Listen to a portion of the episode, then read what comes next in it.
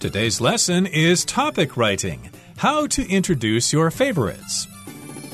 Hi, everybody. I'm Roger. And I'm Hanny. And it's our topic writing unit for the month of August. In fact, it's the last day of August. We're just going to sneak this in on you to get it into the last part of August here. And of course, here we're talking about how to introduce your favorites. And we're talking specifically about the food in Taiwan and maybe you're going to introduce your favorite kinds of food to foreign visitors who've never experienced Taiwanese cuisine before. 好，我们这个月的主题是写作，是关于 how to introduce your favorites，如何介绍你最爱的东西。我们要来练习撰写叙述文，然后要介绍自己最爱的台湾美食。那台湾是被称为美食王国嘛，有各式各样便宜又美味的小吃。我们就看到其实还蛮多外国的 YouTuber 他们来台湾，然后会特别介绍各种美食啊，去逛夜市等等。那我们今天就要来写一篇文章，向外国友人分享你觉得值得品尝。的食物，那希望能让他们来体验台湾美食。我们现在就来开始练习写作吧。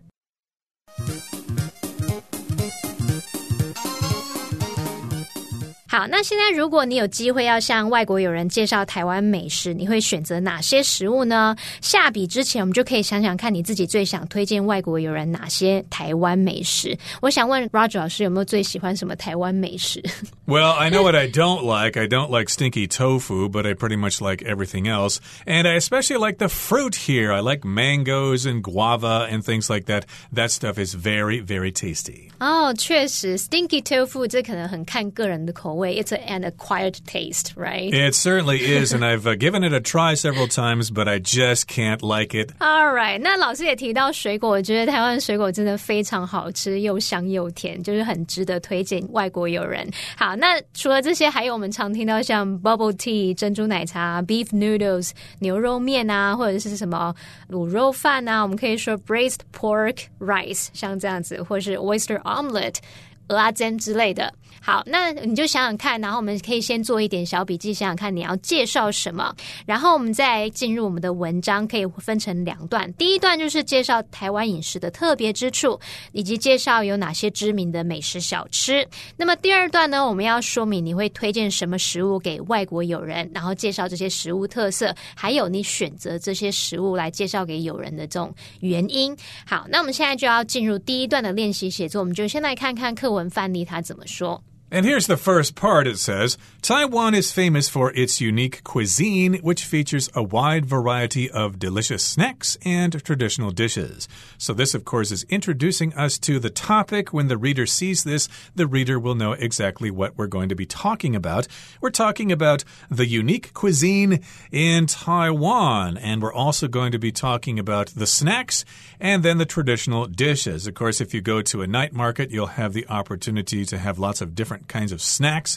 But if you go to a restaurant or someone's home, then you can try some more traditional dishes. 好，那我们现在一开始第一段最开头呢，我们要来简介台湾饮食的特别之处。它有点像引言，但也是可以第一句马上就让人家知道你这篇文章是关于什么。所以，像我们课文范例，他就提到说，台湾以其独特的美食闻名，以各式各样的美味小吃和传统菜肴为特色。好，那我们除了用 be famous for 去表达以什么 而闻名，你也可以用 be famed for、be renowned for、be well known for 等等，或者是呢，你也可以用像 be known far and wide for 点点点，我们加入 far and wide 去表达那种四处啊、四面八方，那其实就可以表达出远近驰名的语义哦。那我们现在看看，换你写写看，还可以用什么别的方式来写我们这个文章的开头？Yep, this is what you might write as an introductory sentence for this topic. Taiwanese cuisine is known far and wide for its extensive range of tasty traditional snacks and dishes. So, yes, lots of people know about Taiwanese cuisine. It's known all over the world. It's known far and wide because it has this really extensive range, this big range of tasty traditional snacks and dishes. And not only that, but they all have these different kinds of dishes and snacks in different parts of Taiwan. You can get different things in Taipei and Kaohsiung and Taichung and Hualien. Oh, the possibilities just never run out. 哦，刚刚 Roger 老师就提到 in different parts of Taiwan，这 其实就是我们课文范例这个就写到各地区都有不同的自己的那种美味佳肴。好，那我们接着就来看看它课文范例是怎么说的。我们请 Roger 老师帮我们念一下。And here's the next part. It says, In fact, different regions all have their own culinary delights that attract visitors from around the world who want to taste these incredible flavors. So, yes, indeed, I just mentioned there are different areas and regions in Taiwan, and they all have their unique and special culinary delights. And of course, those things attract visitors from all over the place, from around the world, and they want to try, they want to taste these incredible flavors. They've read the travel literature, they've gone online and done some research, and they've seen that Taiwan certainly has a lot to offer in terms of food, and they want to come here desperately. 好，那这边课文翻译他写到说，事实上啊，不同地区都有自己的美味佳肴，吸引着来自世界各地想品尝这些出色风味的游客。好，我们要表达说，不同地区都有自己的美味佳肴，其实还可以用到一个动词叫做 boast，b o a s t，它可以表达说以拥有什么而自豪，拥有什么值得夸耀的事物。所以你也可以说，different regions all boast。Their own culinary delights 或是点点点之类的。好，那我们用到 both 去表达说拥有什么这样子。好，那我们来看看，换你写写看，你也可以怎么表达这样的句子？不同地区有不同的特色食物。And here's what you might write. Indeed, the different parts of Taiwan all boast local favorites that have earned the praise of foodies from around the world. And of course, a foodie is somebody who enjoys food and they know a lot about it and they want to try different kinds of food all over the world. And of course, they want to come here to Taiwan to check out the things here. 哦，那我们补充一下，food 后面加上 i e 变成 foodie，它是口语的用法，就可以指美食家，或者是像我们说的懂吃的人、吃货的那种意思。好，那我们现在要进入写作的第二段练习喽。第二段我们就要说明你会推荐什么食物给外国友人，然后还要介绍这些食物的特色，还有你选择的原因。那我们就先来看看课文翻译它怎么写。Okay, here's the second part. If I were given the opportunity to introduce just two Taiwanese snacks to my foreign friends, I would choose stinky tofu and pineapple cake. If I were writing this, though, I wouldn't choose stinky tofu. That's me personally. But hey, pineapple cake is actually very, very tasty. And there are some specialty stores that sell pineapple cake and cranberry cake and things like that. So, yes, if I had the chance or the opportunity to introduce two Taiwanese snacks to some of my foreign friends, these are the two that I would choose. 好，课文范例写到说，如果我有机会向我的外国朋友介绍两道台湾小吃，我会选择臭豆腐和凤梨酥。好，那这边先补充一下，它是用 If I were given the opportunity to introduce 点点点，I would 点点点，所以它用 If I were 还有 I would 这样的搭配，它其实是用 if 去引导与现在事实相反的假设句型，去假设这个情况，说如果我有这个机会可以介绍，我会怎么样怎么样。好，那我们再补充一下，我们。们可以用 introduce A to B 去表达把 A 介绍给 B 认识。还有呢，像我们前面不是都会讲到像 snacks 或者是 dishes 这些词吗？如果你不太想要一直用这些字词啊，你也可以用到课文翻译前面有提到这个 culinary delights，或者是你也可以用 delicious delights、tasty delights，都可以用来指美食。这个 delight 就可以表达令人满足愉悦的事物喽。好，那现在换你写写看，也许你可以讲真奶啊，或者是牛肉面。之类的。我们请 Roger 老师告诉我们，换你写写看，也许可以怎么说。Yep, here's what you might write. If I could introduce only a couple of Taiwan's delicious delights to my foreign friends, I think I'd have them try bubble tea and beef noodle soup. Indeed, those are very, very tasty, although I wouldn't have too much of the first one there. Bubble tea can be very sweet and it could cause you to gain a lot of weight. 没错，我自己也很少喝珍奶。我们来看看，我们现在说明完要推荐什么食物给外国友人之后，我们要介绍这些食物的特色啊，然后还有选择的原因。像课文范例，他选的臭豆腐和凤梨酥，我们来看看他怎么描述臭豆腐的。Okay, well, here it describes stinky tofu. It's one of my favorite street foods. It might put off some foreign visitors in the beginning due to its strong smell. However, its delicious combination of crispy and soft textures and the tangy pickled cabbage it's typically served with make it well worth a try. So maybe this is going to change my mind here about stinky tofu. In this particular case, it might be your favorite kind of street food, but it might put off some foreign visitors. If you put someone off, you just give them a negative impression of something, you make them feel uncomfortable. But yes, indeed, they might be put off by the strong smell. Ooh, what's that? How can you eat that stuff? but still, however, it has a delicious combination of crispy and soft textures, that much is certain, and also it's often served with tangy pickled cabbage, which I actually like. Of course, pickled cabbage means it's been treated in vinegar or a brine for a while, and so it has this kind of sweet and uh, salty and uh, sour texture to it. A little bit spicy, it. A little bit spicy, indeed. So I do like that kind of cabbage but I don't like to have it with the tofu. But you know, that's up to the individual. right. 好，这篇课文范例写到说，臭豆腐是我最喜欢的街头小吃之一。那由于它强烈的味道，可能会让一些外国游客一开始却步。但是它那种酥脆软嫩口感的美味组合啊，通常搭配浓烈气味的泡菜一起享用，非常值得一试。好，所以其实这边就是在考验我们描述食物的能力哦。像它用 crispy and soft textures 来表达说酥脆软嫩的口感。 还有用 tangy 去形容说是味道强烈的。好，那现在如果要换我们去描述刚刚提到的牛肉面，也许你就可以讲到它的肉质啊、面条的口感啊、它的汤头等等。像我们可以用 tender 去描述这个肉很嫩，或者是这个面条，我们台湾的牛肉面常常是比较粗的、比较有嚼劲的。也许你可以用 thick and chewy 之类的。那么汤头会用到 broth 这个字，b r o t h。你也可以用 rich 或是 flavorful 去描述它的汤头很浓郁。好，那我们就来看看，换你写写看，我们来描述牛肉面可以怎么说。Here's what you might say if you want to describe beef noodles. Beef noodle soup combines tender beef, thick wheat noodles, and a rich and flavorful broth made with herbs and spices, typically served with pickled mustard greens and chili oil which add a tangy and spicy kick, it may be the iconic Taiwanese dish. Yes, indeed, it does have some unique herbs and spices. Some people say herbs and spices. They're both correct. And yes, indeed, they are often served with pickled mustard greens, which are very tasty. And you can also add some chili oil to it. They will give it a tangy and spicy kick, a little extra flavor there.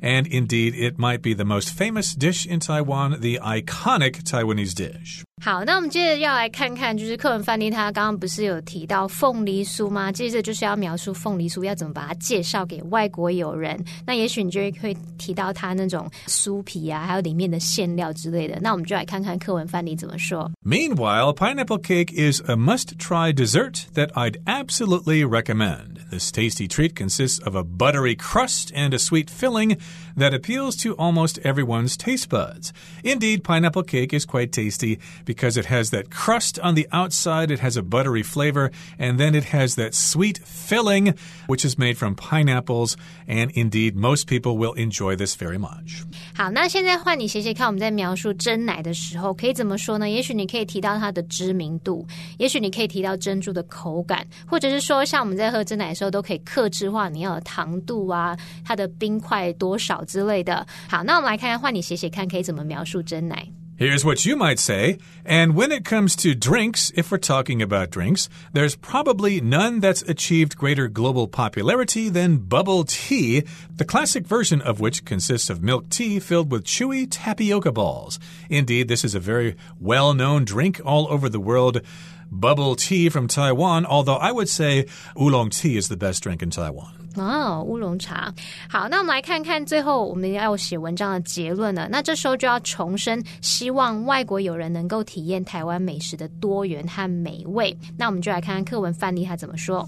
By experiencing these yummy snacks, I believe that not only will my foreign friends gain a better understanding of the diversity and distinctiveness of Taiwanese cuisine, but they will also come to love the food that I am proud of. 好，这边他说啊，透过享用这些美味小吃，我相信外国友人不仅能够更了解这个台湾美食的多样性和独特性，也会渐渐爱上这些我引以为傲、我非常骄傲的这些美食。那或是话我们写写看，你也可以说，哎，我想把这些美味小吃介绍给外国朋友，这样他们就能体验到台湾美食的魅力之类的这样的结尾。好，那我们就来看看，换你写写看，还可以怎么做结尾。Here's what you might write.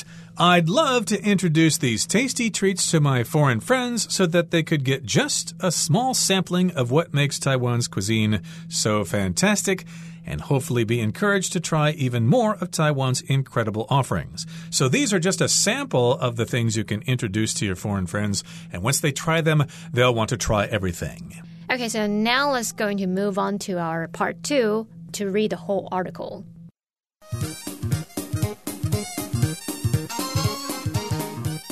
Right, so here's our example essay My Favorite Taiwanese Foods. And yes, indeed, Taiwan is famous for its unique cuisine, its special food, which features a wide variety of delicious snacks and traditional dishes. Of course, bubble tea and beef noodles are particularly famous. They're especially famous, but we have much more to offer to anyone who loves good food. Indeed, those are just two examples of all the great kinds of food you can try here. In fact, different regions all have their own culinary delights. They have their own cuisine that are delightful, that are tasty, that will make you really happy when you eat them, and they attract visitors from around the world who want to taste these incredible flavors. Yes, indeed, they've all booked their flight tickets to come to Taiwan just to try the food.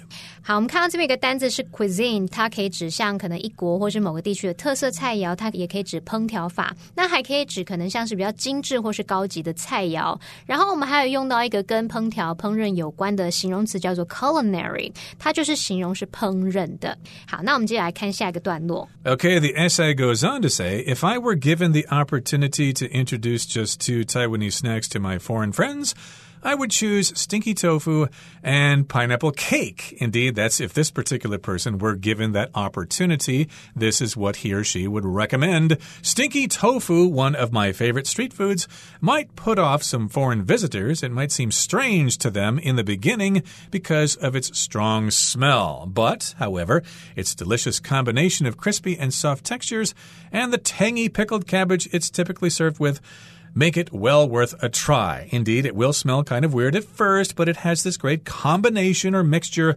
of being crispy and soft at the same time. Those are its textures. And it also has that tangy, kind of sweet and spicy and sour pickled cabbage, which it's usually served with. So it will be well worth trying.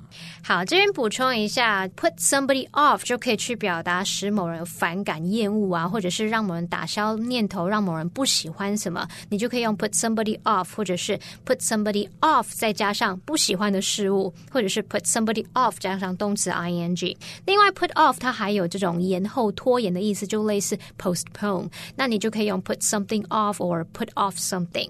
另外补充一下，这个 pickled cabbage 就是指泡菜，那 pickled 就是表达说可能是用醋去腌啊腌制的。那同学们可能会想到，哎，不是有一个字 kimchi 也可以指泡菜吗？但它可能通常是指韩国泡菜，跟我们台式做的泡菜不太一样。Mm, exactly. They're a little different, but I love them both. Mm. So that's one thing we might introduce the stinky tofu.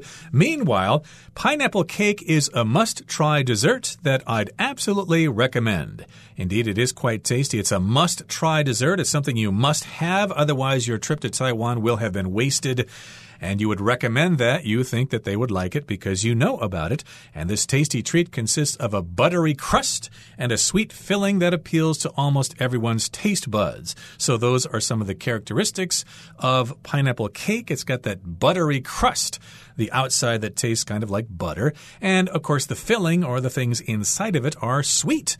And of course, they have the flavor of pineapple, so they appeal to almost everyone's taste buds. Most people will like the taste of that, although some people may not like pineapples.